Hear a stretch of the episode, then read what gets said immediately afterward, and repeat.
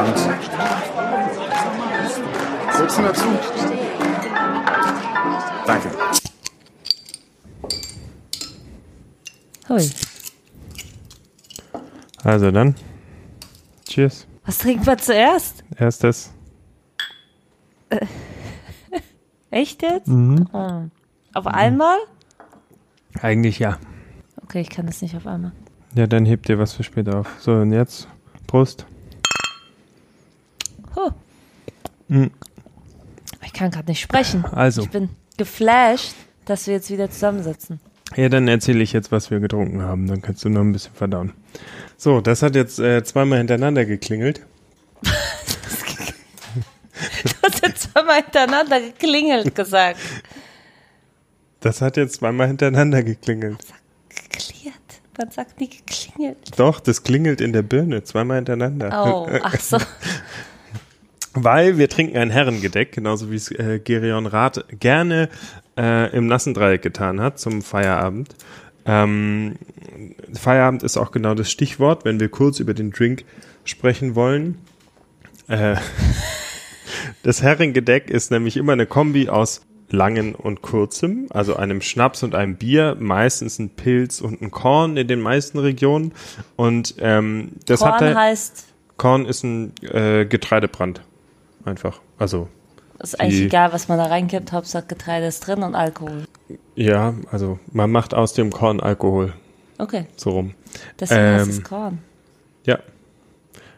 So, also ähnlich Was wie, wie Wodka. Also Korn ist so ein bisschen die, ähm, die, der deutsche Wodka sozusagen. Ah. Einfach, was heißt die einfachste Form des Schnapses, aber es ist halt ein Schnaps, der jetzt nicht besonders viel äh, äh, Geschmack erstmal mitbringt. So. Ähm, man sollte Korn wahrscheinlich trotzdem in den meisten Fällen jetzt in Cocktails nicht nehmen, um, um Wodka zu ersetzen. Dazu ist er nicht zu fein, aber wir können ja am Ende nochmal sagen, was wir hier für einen Korn trinken. Der ist nämlich ein bisschen besonders. So, was heißt ich eigentlich immer sagen wollte. überall Pilz und Korn. Fast überall. Also es gibt so ein bisschen regionale Unterschiede. Ähm, warum Pilz und Korn? Eigentlich ist es wirklich äh, Feierabend. Ne? Gerion Rath hat Feierabend. Du hast lange gearbeitet in den Wer? 20ern. Die Hauptfigur unserer Serie, über die wir gleich sprechen, so. geht nach dem Feierabend ins nasse Dreieck, will endlich von dem Tag abschalten und ähm, deswegen schnellen Schnaps, schnellen Bier, das wirkt schnell, bist du schnell in Stimmung. Äh, in der Serie fängt Gerion Rath auch direkt danach an, wild zu tanzen, also es scheint zu wirken. Ähm, Das heißt, dieses Verhältnis ist immer eins zu eins. du kannst auch Der- 3 zu 1 machen. Vielleicht, Aber das heißt, aber das heißt, der, der Barkeeper schenkt einem nicht automatisch die ganze Zeit nach, wenn man, wenn man den Schnaps ausgetrunken hat. Du, äh, wenn du einen speziellen Deal mit ihm hast. Nein, ich meine, weil das Bier ist sehr groß und der Schnaps ist sehr kurz. Es ist nicht darauf ausgelegt, dass man praktisch alles ongoing trinkt, sondern eigentlich einmal das eine und einmal das andere und dann kann man heimgehen. Genau, der, Richtig, der so ist Schnaps der ist so ein bisschen der. gesellschaftliche. Ja, wobei der Schnaps ist so ein bisschen so der, der Firestarter und dann trinkst du in Ruhe dein Bier. Aber Und du. dann gehst du heim. Ja, und also es ist so ein bisschen eigentlich eine Form von Druckbetankung. Du überspringst, überspringst drei Bier, weil du nicht so viel Zeit hast und trinkst halt ein. überstrengt gerade, oder? Ich überspringe eine Ja. Silbe äh, und du trinkst schnell einen Schnaps. So, und dann äh, trinkst du noch in Ruhe ein Bier, so ein bisschen. Weil du hattest in den 20ern nicht so viel Zeit, weil du so viel arbeiten musst.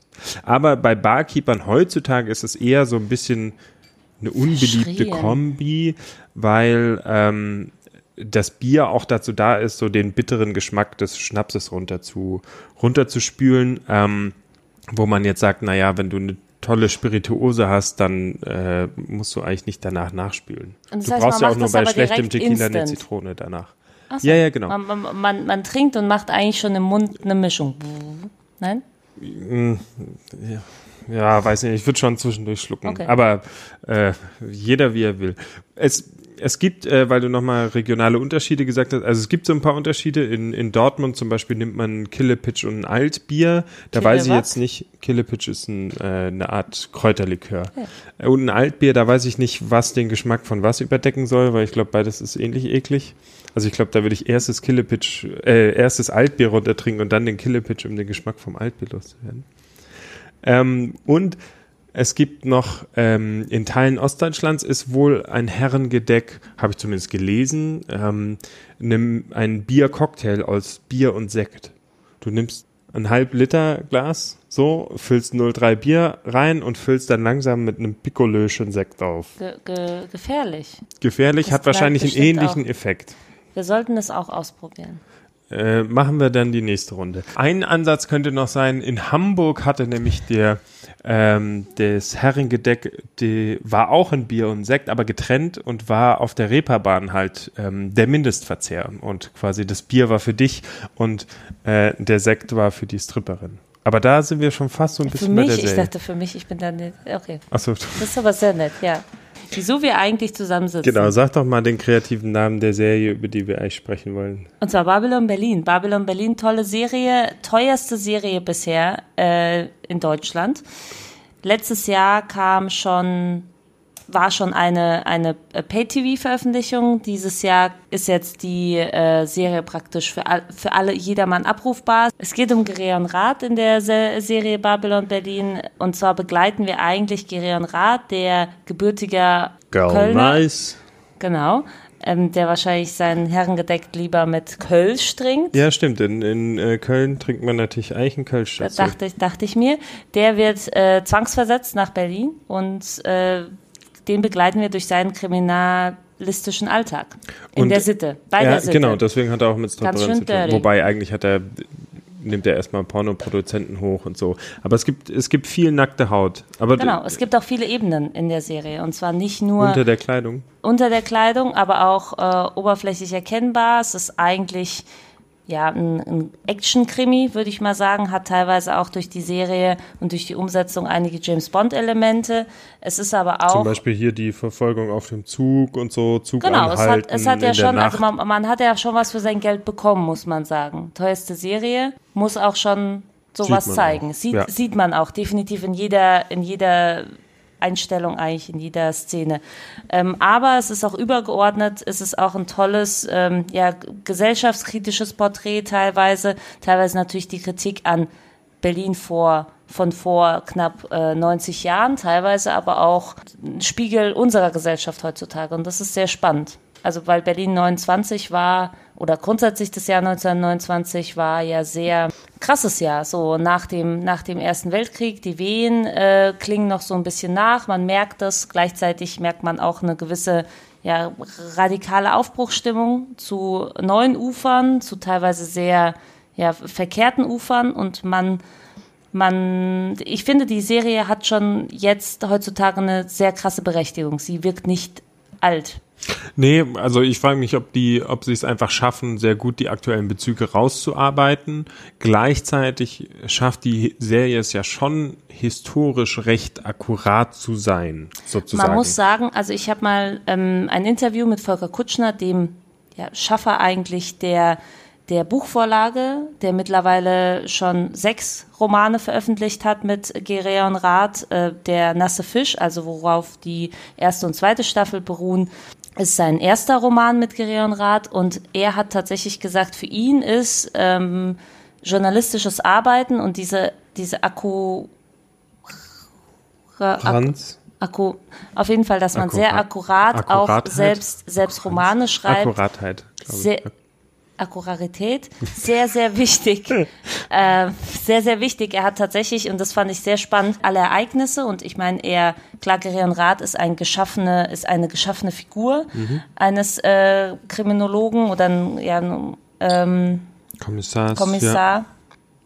Aber alle anderen Figuren außenrum, die politische ähm, Ebene, die äh, gesellschaftliche, die ist alle, all, alles, alles passt und zwar sogar so, dass er sogar recherchiert hat, an welchem Wochentag, zu welchem, an welchem Datum welches Wetter war in Berlin. Und das hat er auch beschrieben. Also selbst das ist für ihn sehr, sehr wichtig und das merkt man dem auch an. Und die Serie hat sich dem einfach, glaube ich, auch bedient. So.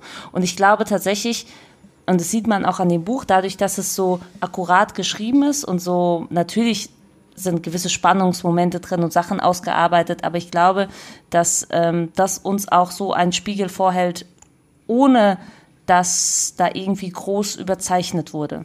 Ja, und ich finde, es macht die Serie auch ähm, äh, spannender und realistischer, ähm, auch einfach, weil sie so in diesen historischen Kontext eingebettet ist und man denkt, ja, das kann so passiert sein. Ne? Also die, die Figuren sind auch real, die auftauchen. Also Adenauer war zu der Zeit Oberbürgermeister in Köln. Ich weiß jetzt nicht, ob er, ob er äh, beim Schweinereien machen erwischt wurde, aber ähm, Oder vielleicht auch nicht erwischt äh, wurde. Zörgiebel war Polizeipräsident, mhm. den gibt's wirklich. Der Buddha spielt jetzt hier noch nicht so eine große Rolle, aber da kommen wir vielleicht ein andermal drauf. Den gab's auch wirklich. Also ähm, das finde ich bettet und die diese Unruhen zwischen zwischen links und rechts, diesen Arbeiterkampf und die Aufstreben der Nazis, das gab's.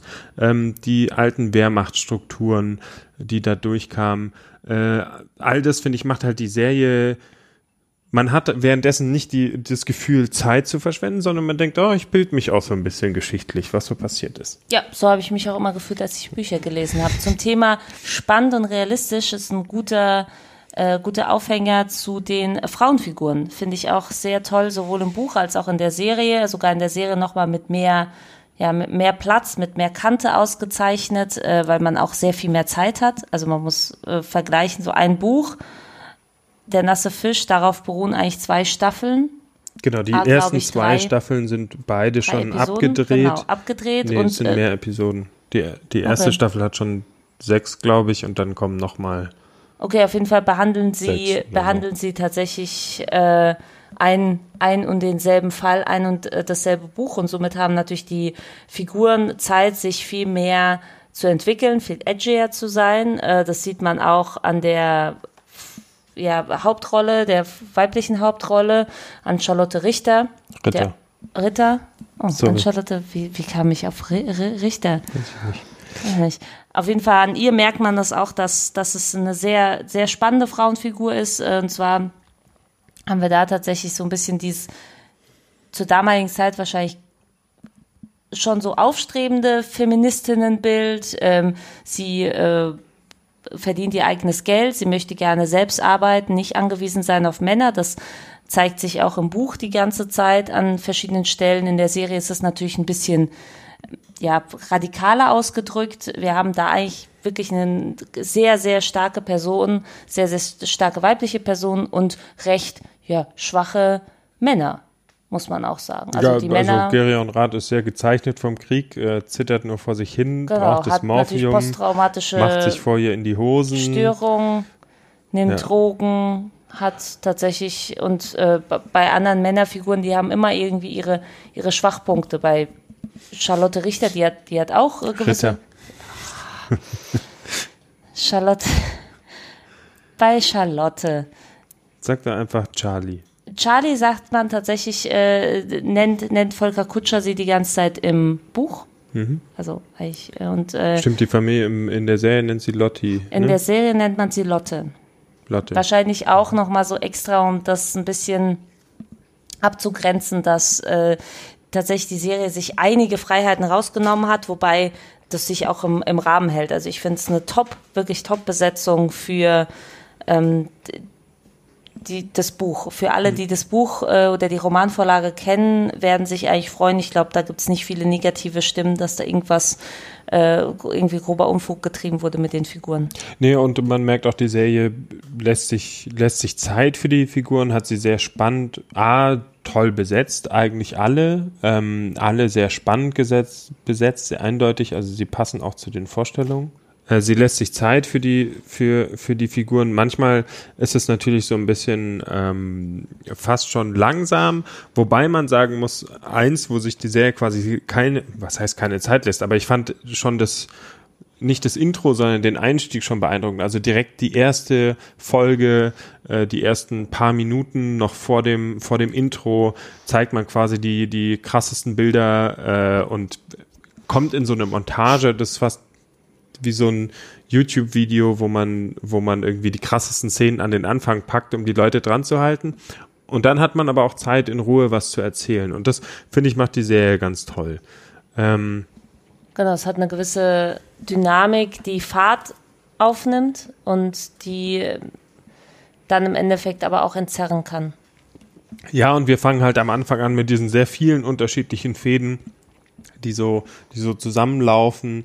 Genau, wir ähm, wissen eigentlich immer noch gar nicht, dass die, dass, die, dass die Personen so irgendwie zusammenhängen, sondern man sieht eigentlich irgendwie vier unterschiedliche ähm, Geschichten und Stories und die werden dann immer näher und immer näher zusammenkommen. Natürlich ist es absehbar, aber darauf fiebert man auch hin.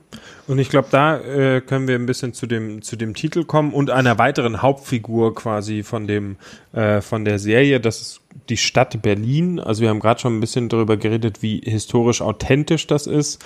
Ähm, auch, auch bei den Schauplätzen hat man sich irgendwie viel, viel Mühe gegeben. Also klar, da ist viel CGI, aber die Schauplätze sind eben auch real gewählt. Es gab die Rote Festung, äh, das, den Anhalter Bahnhof kennt man auch. Also, ähm, aber es ist mit Absicht eben auch wiedererkennbar. Auch Ja, das, ist ähm, alles natürlich auf, auf Volker Kutschers Mist gewachsen, weil der bietet ja mittlerweile was. Es gibt Volker Kutscher äh, Gereon Rat Führung in Berlin, weil er Cool. sich tatsächlich, genau, weil er sich tatsächlich ähm, sehr, sehr genau an den Stadtplan hält und ähm, an die damaligen Gebäude und so weiter. Also es ist eigentlich ein, ein sehr tolles äh, geschichtliches, gesellschaftliches Porträt, was da gezeichnet wird. Genau, wir, wir saßen gestern auch da und haben die einzelnen Straßen gegoogelt, so Genau. Bayreuther Straße, wo ist das denn jetzt? Und ah, da ist direkt irgendwie das, der, der Straßenstrich um die Ecke und so und das passt schon alles. Und natürlich, natürlich nimmt es die Serie dankend auf, weil das ihre, wahrscheinlich ihre Message unterstützt, so ein bisschen dieses ähm, greifbare, zur heutigen Zeit noch wiedererkennbare und extra irgendwie das, das Unmittelbare darzustellen. ja, Dass da jetzt eigentlich nicht ne, Welten dazwischen liegen, zwischen dem damaligen und dem heutigen Berlin. Nee, genau, und ich finde, das, das merkt man auch. Und äh, da können wir nochmal kurz über den Titel reden, ne? Babylon Berlin, äh, Babi, Babel sozusagen oder Babylon als die, als die Stadt, ähm, die im Endeffekt beim Turmbau dadurch zusammengefallen ist, dass alle sich nicht mehr unter den verschiedenen Sprachen verständigen konnten. Ähm, also das ist einmal der konkrete biblische Bezug. Auch das haben wir hier. Wir haben ganz viele verschiedene Zungenschläge sozusagen. Also wir haben äh, da wird Russisch gesprochen, wir haben den Armenier, äh, wir haben Görle, wir haben Berlin, also da kommen schon verschiedene Sprachen quasi zusammen und äh, eben diesen Fäden, die sich miteinander äh, ver verbinden. Aber natürlich auch äh, äh, Babylon aus, aus dem Reggae, Burn Down Babylon, ähm, als Sündenpfuhl ähm, und, und als Stadt. Ähm, die, die eben so diese Sünde äh, äh, vereint. Und das ist dann einerseits natürlich so das Berlin der, der 20er Jahre, die Partystadt. Ähm, aber ich glaube, da lassen sich durchaus auch Parallelen zu heute ziehen. Und ich finde es auch zum Beispiel spannend, ähm, diese, diese Party-, Tanz-, Musikszenen äh, könnten auch heute in einem Techno-Club sein. Also das ist, glaube ich, sowieso mit Absicht so, ähm, dass die, dass die Musik so krass passt. Ähm, also manche von den, von den Beats klingen wie so ein Brandbrauer Frick-Track. Ja, aber das Schöne ist tatsächlich, dass äh, trotzdem es sehr, ähm, sehr authentisch ausgewählt wurde, teilweise auch natürlich äh, Lieder eine Rolle spielen, die von früher sind und es gemischt mit sehr schönen Eigenkreationen und Kompositionen, die tatsächlich aber so ja, wahrscheinlich auch so beschleunigt sind und so verdichtet sind, dass sie für das heutige Ohr auch noch sehr neu und modern klingen. Aber dennoch hat man natürlich, das finde ich halt eben das Schöne, nicht zum Beispiel wie, wie bei anderen Filmen, dass man eigentlich äh, aktuelle Musik genommen hat, die man da drunter gelegt hat, sondern Zum dass Beispiel Great Gatsby Genau, oder so. Great ja. Gatsby äh, hat er irgendwie komplett auf, auf Elektro-Swing ge, ge, gesetzt, was eigentlich den, das Feeling wegnimmt, das Authentische und das Unmittelbare. Ähm, ich wollte noch kurz zum Titel sagen, natürlich das Buch nimmt da einen sehr viel pragmatischeren Titel. Äh, da heißt das Buch einfach Der nasse Fisch. Der nasse Fisch heißt eigentlich ungelöste Fälle in der Kartei ähm, von, von Polizisten und äh, ist der erste Fall, wo sich äh, Gerion Rath in Berlin dran versucht und scheitert oder nicht. Lassen wir mal so offen. Weil Ähm. ich muss tatsächlich sagen, dass ähm, ich kannte die Bücher, ich glaube schon seit ne, ein paar Jahren lese ich, äh, großer Fan äh, bin ich von Volker Kutscher und äh, es die, der, der Roman und die Serie haben natürlich die Grundessenz des Falls und äh, der Figuren gemein. Trotzdem würde ich jedem empfehlen, auch die Bücher zu lesen, die es noch nicht gemacht haben und umgekehrt, ähm, auch die Serie zu schauen. Und das kann man, da habe ich gar keinen Tipp, was man zuerst schauen sollte, weil ich finde, ich äh, ich weiß nicht, woran es liegt, aber ich konnte mich jetzt nicht mehr so an die ganzen Einzelheiten erinnern. Natürlich, und es macht tatsächlich aber sogar Spaß zu schauen, wie spielerisch die Serie die einzelnen Elemente aus dem Buch umgesetzt hat. Weil, wenn man das Buch liest, ist es natürlich, das ist einfach ein, das ist fast wie ein äh, modernes, cooles Buddenbrocks. Also jetzt mal überzeichnet. Das ist so ein Werk, vor allem wenn man mal die ganzen Bücher nebeneinander stellt, dass man eigentlich gar nicht weiß, wie man sowas in Film packen kann, der auch noch so unterhaltsam, so bunt ist, obwohl er gar nicht bunt ist. Also der ist ja sehr reduziert äh, vom Look. Es wurde sehr darauf geachtet, ein paar Farbakzente zu setzen und ansonsten auf diese kolorierten, nachkolorierten Fotos, äh, Fotolook zu gehen. Ähm, natürlich gibt es ein paar Schöne Szenen, die e ja. exzessiver sind, sehr viel exzessiver, sehr viel bunter, sehr viel ja, epischer und opulenter und das macht einfach auch Spaß, die Serie zu schauen, obwohl sie nicht immer schön ist. Ja, also genau, die Serie überzeichnet an ein paar, oder was heißt überzeichnet, nimmt sich Freiheiten, also zum Beispiel, dass, äh, dass Charlotte ähm, sich, also dass Charlotte wirklich anschaffen geht, kommt in einem SM-Dungeon. So genau, in das, einem das ist tatsächlich kommt, nicht der Fall. Also äh, nicht no, wird nicht explizit happened. gesagt oder geht sie auch gar nicht anschaffen? Nee, das es, weiß es man gibt nicht. die die sie schafft definitiv nicht in dem Club an, beziehungsweise es gibt jetzt nicht diesen diesen Untergrund in dem Club. Ja. Also der Mokka, Mokka Effi heißt das, der, der Club ähm, ja. von damals. Äh, da trifft sich natürlich, da ist so ein Knotenpunkt für, für die ganzen Geschäfte. Aber Charlotte ist eigentlich aufstrebende Steno Stenotypistin. Steno Stenotypistin. Stenotypistin. Siehst du, man kann es gar nicht mehr aussprechen. Sekretärin. Äh, genau, und sie äh, arbeitet sich und würde gerne zur Mord wechseln, zur Mordkommission und arbeitet sie da, äh, arbeitet sich da hoch.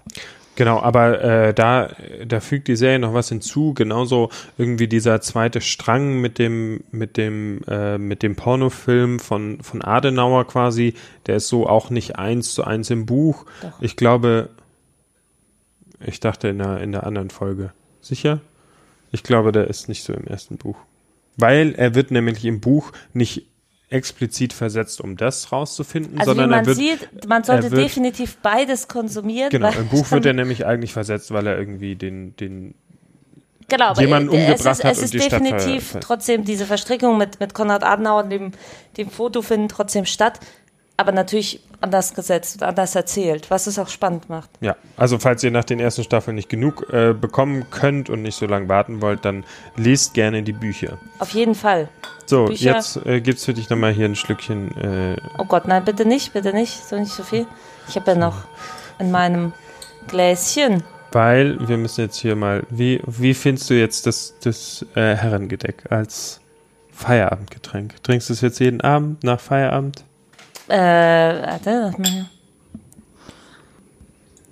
Also es fühlt sich für mich so ein bisschen an wie wenn 60-Jährige sich auf eine Party vorbereiten, die aber dann keine Party mehr ist. Also tatsächlich dieser, der, der Punkt Druckbetankung passt ganz gut. Ich habe halt eigentlich nur Alkohol im Mund und so schmeckt er auch. Also ich meine, ich, ich finde, ich glaube, wir trinken eher was Besseres Ja, äh, genau, im- das- im Kornsektor. Das muss ich man glaube, jetzt da gibt nochmal es noch sagen. viel fiesere Sachen. Nämlich, äh, ich habe ja vorhin gesagt, dass äh, das Barkeeper eigentlich so ein bisschen auf, auf äh, Herrengedeck herabschauen, wobei man sagen muss, es gibt da jetzt äh, spannende neue Anwandlungen. Einmal gibt es eben, ähm, äh, wir trinken jetzt hier einen Vollkorn äh, von Eugen Schmidt und Söhne. Das ist eigentlich so eine, so eine Obstler Brauerei vom, vom Bodensee. Ähm, die machen viel Obstler und haben sich hier irgendwie dran gemacht, einen wirklich edlen Korn äh, zu brauen. Ansonsten ist ja Korn, also es gibt, glaube ich, kaum noch Korn. Äh, so auch dieser sagen, also Nordhäuser so zum Doppelkorn und so ist, glaube ich, eine der letzten Kornsorten, weil es irgendwie so,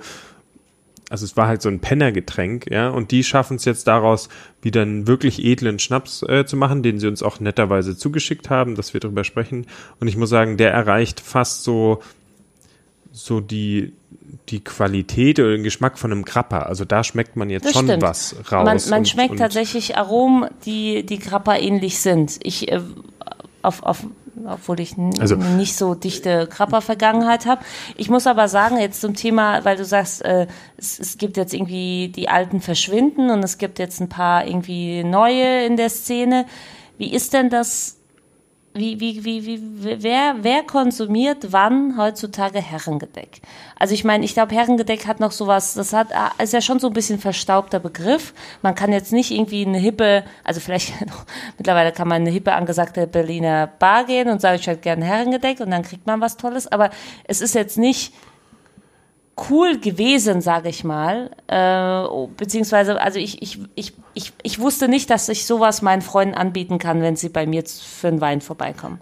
Ja, wenn du, wenn sie für einen Wein vorbeikommen und du stellst ihnen Schnaps und ein Bier hin, dann werden sie sich wundern. Aber ich glaube, ähm, das Herrengedeck hat durchaus so ein, so ein ironisches Hipster-Revival erlebt. Ähm, so wie das heißt, man trinkt noch äh, Herrengedeck oder wieder? Ja, man trinkt es wieder, so wie die Hipster irgendwie hingegangen sind und die Eckkneipen erobert haben. So, es ist ja gerade wieder Dreieck in. übrigens ist, ist auch eine Eckkneipe, wo, wo Gerion Rath hingegangen ist. Genau, und äh, wo man jetzt eben wieder sagt, komm, lass uns in diese schäbig coole Eckkneipe gehen, da ist das Bier noch günstig. Und im Zuge dessen äh, hat man auch irgendwie das Herrengedeck so ein bisschen wieder für sich entdeckt und sagt, hier, ja, das gehört doch dazu, schön Herrengedeck.